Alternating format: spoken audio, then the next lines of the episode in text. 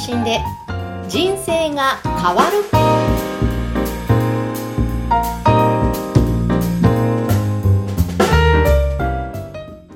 こんにちは、小ラボの岡田です。こんにちは、山口智子です。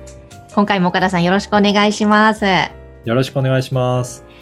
えさて、今回のテーマは何でしょうか？はい、今回はですね、音声メディアの市場について、いろいろなニュースが取り上げられてきているので、ちょっとそれをご紹介しながら、音声メディアの市場にの拡大についてご紹介したいと思います。はい。えー音声メディアの市場の拡大ということで、えーいくつかトピックスを伺っているんですが、はい、ではまずはですね、アップル、ポッドキャスト配信大手会社の買収を計画。最大400億円規模化。うん、そしてもう一つは、Spotify が、ポッドキャストのホスティングと広告会社を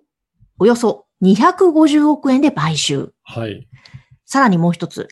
2025年までの成長の拡大を目撃する、ポッドキャストプレイヤー市場という、この3つのトピックスが上がってきてるんですが、はい。あのー本当、最近はポッドキャストのニュースがいろいろ出てるなっていうのを私自身も感じるんですけど、はい Apple もそうですし、Spotify も、ポッドキャストを配信してるプラットフォームの会社なんですが、やっぱりどんどん力を入れて、いろいろ配信の会社だったりとか、あとは広告の会社だったりとかを買収して、どんどんとそこ力を入れてるなっていうのがよくわかると思うんですよね。ええだから、皆さん、この動画のメディアもいろいろやられてる方多いと思うんですがうん、なんか、あの、世界的には音声メディアって相当今力を入れてきて、アクセスも伸びているっていうことがよくわかると思います。ああこれも海外ではかなり、うんも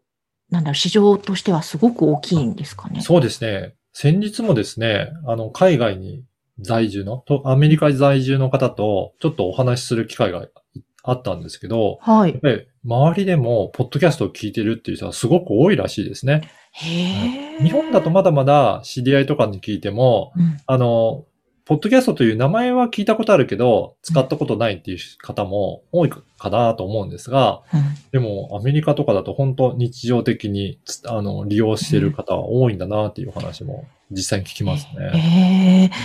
だからそれだけこのトピックス見ても400億円とか250億円とかなんかすごい数字なんですけど、そういうのをかけてもはい、これからはい。伸びがあるって見込まれてるってことですよね。そうですね。あの、特に Spotify は音楽配信をされしてる会社なんですけど、うんこのポッドキャストでアクセスが増えることによって、本業というか音楽配信の需要も高まってきて、でそこの定期購読者、有料会員の方も会員数を伸ばしてるようなんですね。なので、それだけ投資してもうんアクセスが集まるっていうことなので、このポッドキャストのコンテンツっていうのにはすごく期待をしてるんじゃないかなと思います。ええ、そう、すごい、そういった現象が起きてるんですね。あそうですね。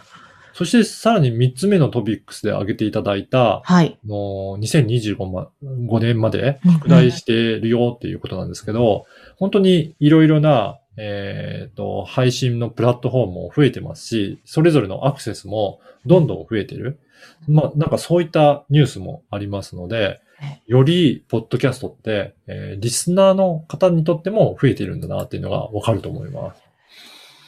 そうですよね。だって、つい最近あの、Amazon Music で日本では聴けるようになったよねっていうのだけでも、わー、すごいと思ったんですけど、はい。さらにどんどん拡大してるってことですよね。そうですね。あのーポッドキャストっていうのは、どこか一社で独占しているようなアプリではないんですね。うんこの RSS と言われる企画にのっとって、えー配信してるので、実は自社開発してアプリケーションを開発しても、うんその配信してる音源を自動的に取り込むような機能を作ることができるんですよ。なので。独自で作ったとしても、うんもう先に配信してる大手の会社さんと同じようなラインアップを揃えることも可能なんですね。ああそうなんですね。なので、コンテンツとしては、自社のところでも活用できるという意味では、皆さんがプラットフォームを、あの、ポッドキャストのコンテンツを活用して、自社のサービスに取り込んで、それで、えーそのサービスの、えーまあ、機能をより充実させるっていう、まあ、そんな取り組みもされてるなっていう思います。あ、だからなんですね。そう。なんでこんなにいろんなところでって、もちろん嬉しいんですけど、思ってたんですけど、はいそういうこういう仕組みがあるんですねね。なるほど。はい。ぜひ皆さんもそういった情報も取得しながら、今後、ポッドキャストを活用いただければなと思います。そうですね。ぜひビジネスに活用してみてください。え今回は、音声メディア市場の拡大についてお伝えしました。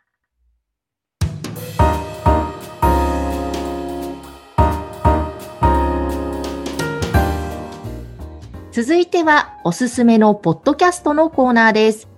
今回ご紹介する番組は岡田さん何でしょうか？はい。今回はですね、DX よりアナログでしょという番組を紹介したいと思います。はい。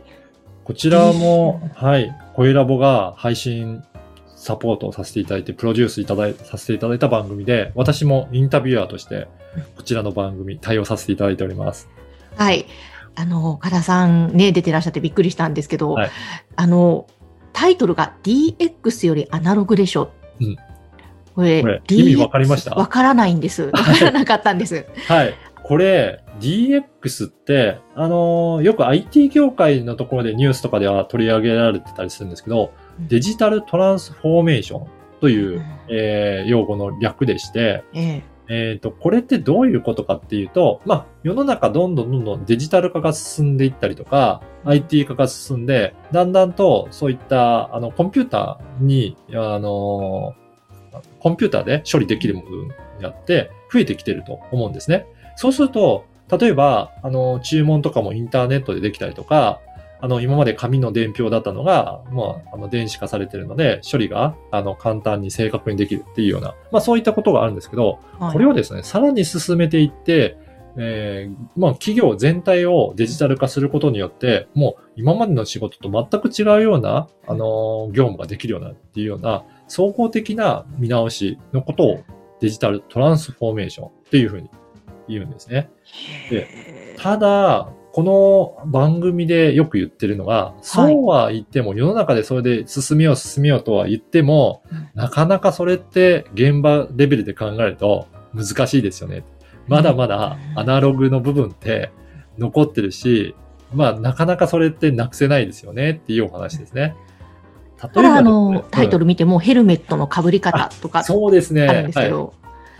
あのーそういったものもあるし、あと、これ、アートワーク見ていただいてもわかると思うんですけど、あはい。い、ろんな、あのー機械のところとか、うん。まあ、ヘルメットに被って、実は目の前のところに、うん。えっ、と、ディスプレイがあって、これ、そこのディスプレイで図面とか操作方法を見ながら、はい。現場で操作できるっていうような、そういった近未来的な処理も、もうイメージしてるんですが、ええ。やっぱりこれをやるにも、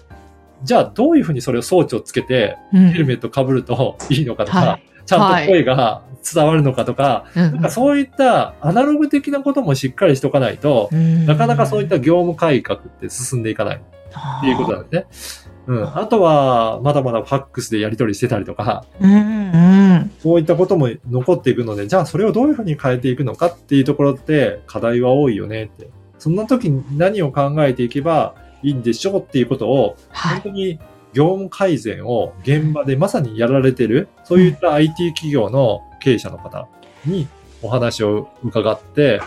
えー世の中の IT 化、はいデジタ。ル化、そしてデデジタルトランスフォーメーションについてお話を伺ってます。えー